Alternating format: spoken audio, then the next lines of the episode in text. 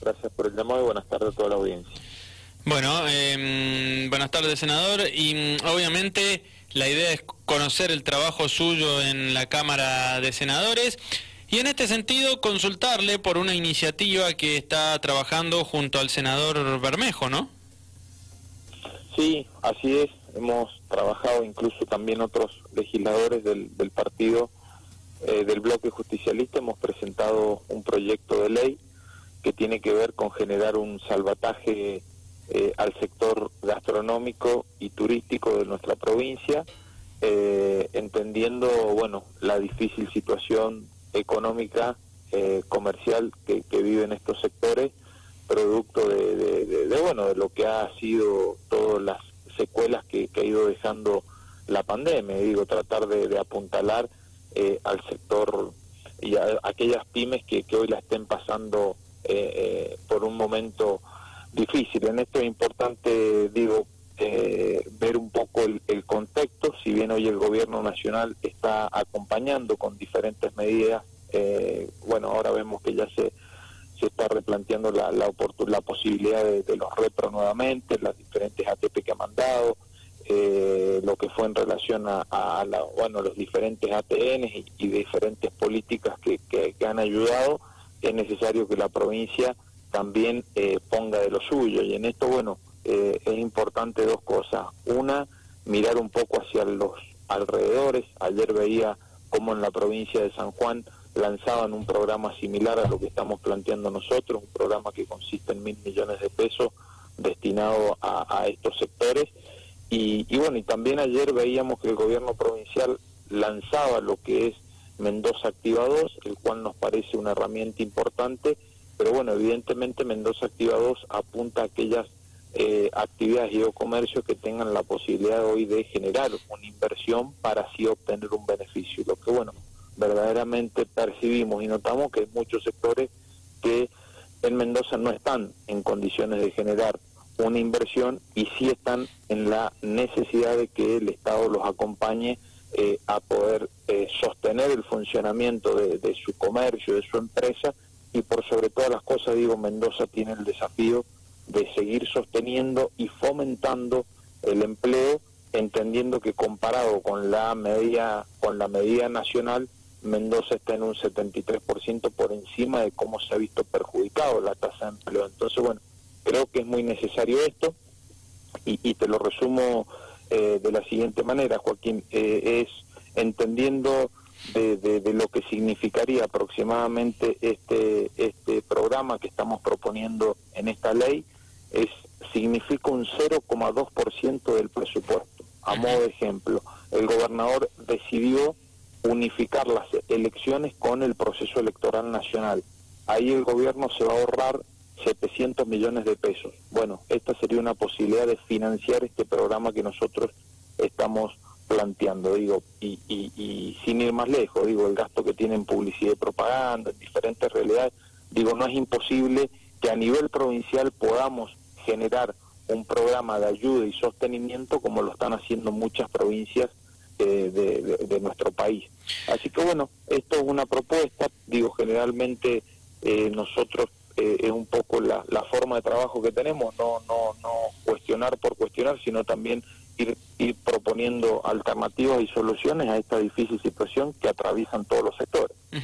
A ver, en este salvataje mm, económico, en esta ayuda, eh, podría ser, le pregunto, ¿no? una especie de ATP, como en su momento se habló. Exactamente, exactamente. Tiene que ver con la generación de un ATP para estos sectores que le hacía mención, en donde se le acompañe con un bono de 10 mil, 15 mil pesos al personal empleado obviamente registrado en estos establecimientos y bueno y también una serie de beneficios impositivos que más o menos en los cálculos que nosotros hemos programa, hemos calculado y sacado significaría esa inversión y que bueno que le estoy dando los ejemplos de cómo poder financiar y sostener un, un, programa de este tipo y de esta magnitud.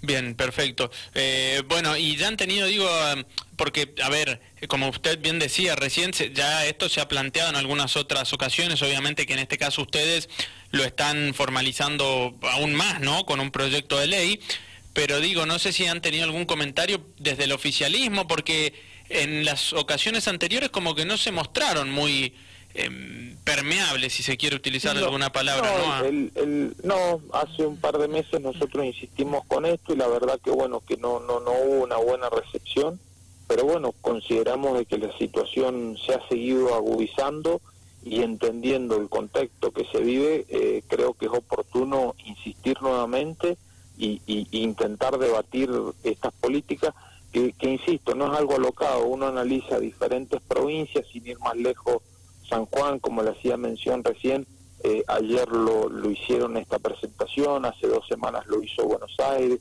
tengo entendido que San Luis está por hacer algo similar, eh, hay varias provincias que están avanzando y bueno, tiene un poco que ver con, con esto de, entender de que entre todos salimos. Y cuando hablo entre todos salimos, esto significa de que no solamente los esfuerzos los tenga que hacer el sector privado, sino ni tampoco solamente el, el gobierno nacional, sino también que el gobierno provincial tiene que dar lo suyo. Y bueno, y en esto creo que es oportuno esta alternativa que sea como disparador en pos de, que bueno que el gobierno plantee también a ver qué le parece y qué, qué otra alternativa se le ocurre eh, que podamos hacer, pero digo, eh, algo sin duda que el sector lo necesita y que eh, está a la espera de la respuesta del gobierno. Mm, bien. Bueno, Mauricio Sad, ¿no? Con él estamos hablando, senador provincial del PJ.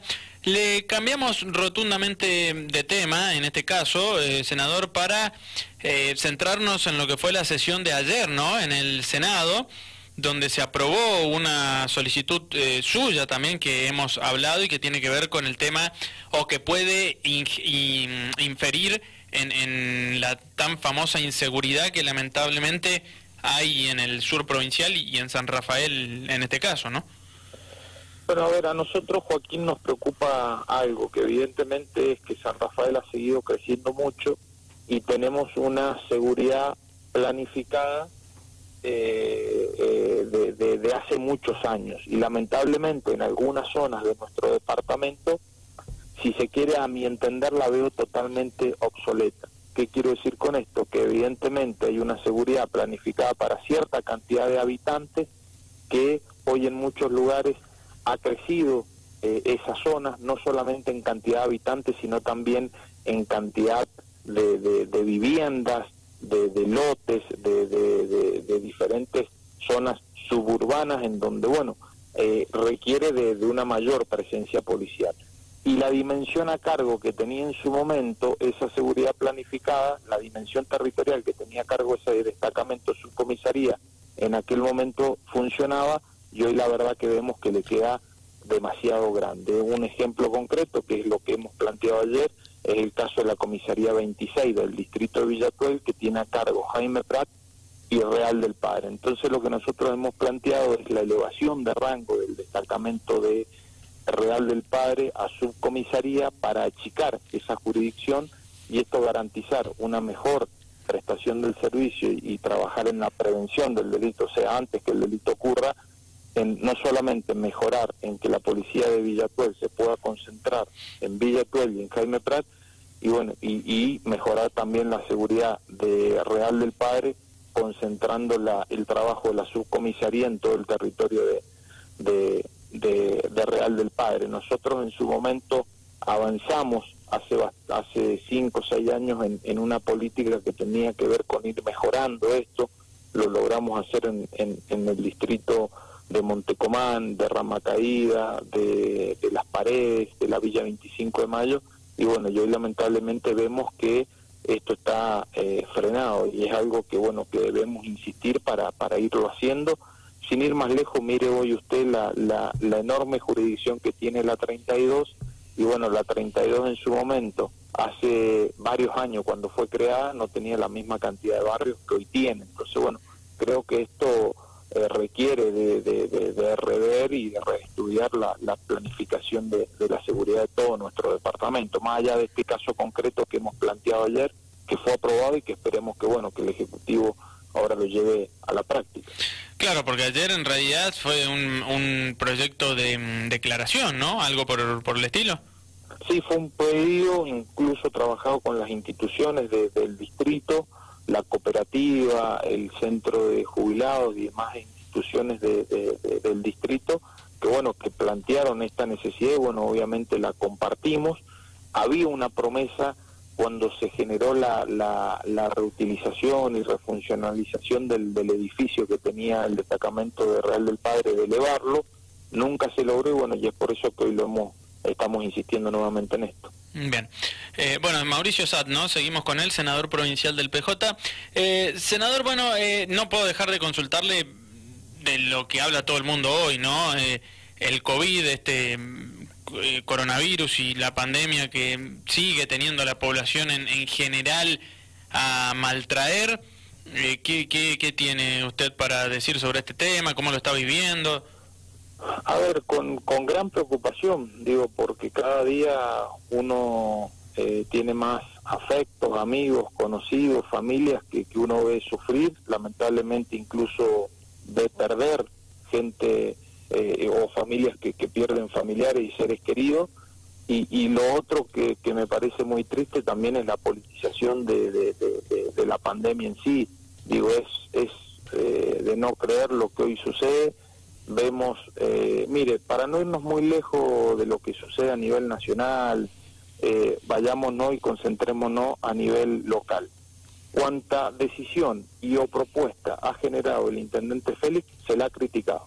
En su momento planteamos la necesidad de empezar con los rastreadores, rastreadores el año pasado, no los criticaron al poco tiempo dio el excelente resultado de que nos sirvió para postergar la, llegada del, virus lo más posible a nuestro departamento, nos permitió tener dentro del, deterioro que hay una, eh, una temporada turística que eh, sirviera para, para el sector y para la economía de nuestro departamento.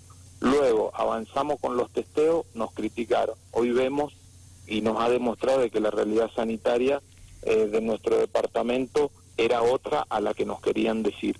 Propusimos el tema de las escuelas, nos los criticaron. Al tiempo tomaron la decisión de, eh, de, tomar una medida similar, que en ningún momento, digo en esto siempre permanentemente intentando el tema de las escuelas como que nosotros estábamos en contra de la educación. Todo lo contrario, lo que nosotros planteamos era eh, eh, que, lo, que los vecinos y las familias pudieran tener la, la decisión o la posibilidad de si enviar o no los, los chicos a, la, a las escuelas. Esta mañana veo que el intendente estamos también avanzando con la posibilidad de, de poner a disposición nuestros 28 centros de salud que el municipio tiene en pleno funcionamiento para recibir eh, a los diferentes operativos de eh, inoculación que se está intentando avanzar con el sistema de vacunación, también se critica. Se plantea la posibilidad de descentralizar el, o, mejor dicho, brindarle información a los vecinos de distrito para que y ciudad para que se informe en, las delegaciones distritales y barriales, también se critica.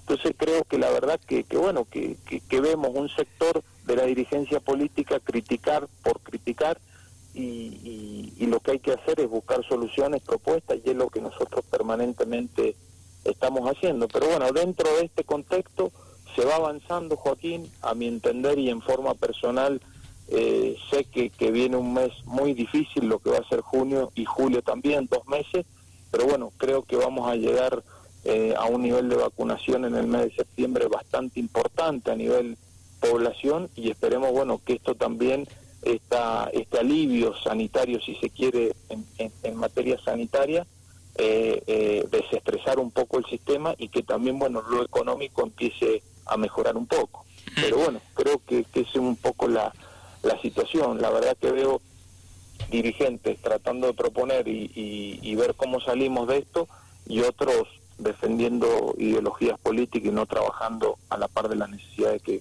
que, que hoy tenemos como sociedad. Senador, ¿y por qué pasa esto? ¿Por qué se critica cada paso que ustedes van dando?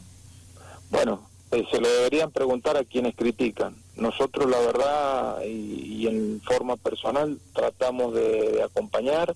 Eh, aquellas cosas que el gobernador Suárez hace bien, las ponemos en valor, y aquellas cosas que interpretamos que debería hacerlas de otra manera, lo que hacemos es presentar un proyecto de ley y no salimos a criticar por criticar. Pero bueno, que eh, son formas, son formas y, y para mí tiene que ver mucho con que es un año electoral y bueno, obviamente intenta eh, sacar alguna ventaja de, decisiones que se vayan tomando. que aún sabemos que muchas de las decisiones que nosotros hemos propuesto, hemos propuesto son antipáticas, no, no son simpáticas para la economía y o para el humor social y o la habitualidad que tenemos como sociedad. Pero aún las hemos planteado porque, bueno, consideramos que era lo mejor en su momento para la situación que se estaba viviendo sanitariamente. Pero bueno, insisto, creo que, hay que tratar de mirar para adelante, de ver cómo avanzamos bastante en, el sistema de vacunación. La noticia que hoy tenemos a nivel nacional de que se empiece la producción de, la vacuna de Sputnik B acá en nuestro país creo que es muy importante. Esto va a permitir tener una, una producción de 5 millones de dosis al mes, más lo que va a seguir ingresando a nuestro país. Eh, creo que ese es el camino, digo, trabajar, proponer y ir enfrentando las diferentes adversidades que tenemos que son infinitas, sanitarias, afectivas, económicas, de todo tipo. Pero creo que la manera es trabajar, no no no criticar y criticar sin parar a, uno u otro dirigente. Mm. ¿La política es así, más cuando se está en un año de elecciones? No siempre, no siempre. Yo la verdad que, que he vivido épocas en la política en donde he visto la generación y la construcción de consenso porque a mí el disenso me parece necesario, porque de hecho creo que aún se enriquecen las propuestas, pero cuando ya es la, la crítica por la crítica misma, digo, a ver, no nos olvidemos, eh, ¿cuántos dirigentes planteaban que las vacunas eh, eran veneno después de las diferentes denuncias de Pfizer, después salió Pfizer a desmentir, eh, ayer veía videos criticando del comentario de de, un dirigente de una de un laboratorio y salió el mismo laboratorio a aclarar que no se había querido decir eso. Entonces, creo que, que, no es el camino. Digo, creo que hoy la gente nos quiere ver trabajando, ocupándonos y viendo cómo salimos de, de esta difícil situación, que insisto, es algo atípico y que nadie tiene una receta exacta, ideal o un prospecto que decir, esta es la salida. No, porque a ver, se avanza en un sentido, y te aparece otro problema. Digo, es como ir manejando en la neblina, digo, y esto es muy, muy difícil. Y, y bueno, bueno, es el desafío que, que, que, tenemos y la verdad que lo que hay que hacer quienes somos de San Rafael es pensar en San Rafael y bueno, yo por eso que, trato de acompañar y ayudar eh, al actual intendente en lo que más podamos. Bien. Bueno, senador, gracias eh, por este contacto con Dial Radio TV, con Radio Rivadavia. Le mandamos un abrazo. No, gracias a ustedes por el espacio. Que tengan buenas tardes. Igualmente. Ahí estaba Mauricio Sat, senador provincial del PJ, hablando en el aire de Dial Radio TV, también de Radio Rivadavia San Rafael.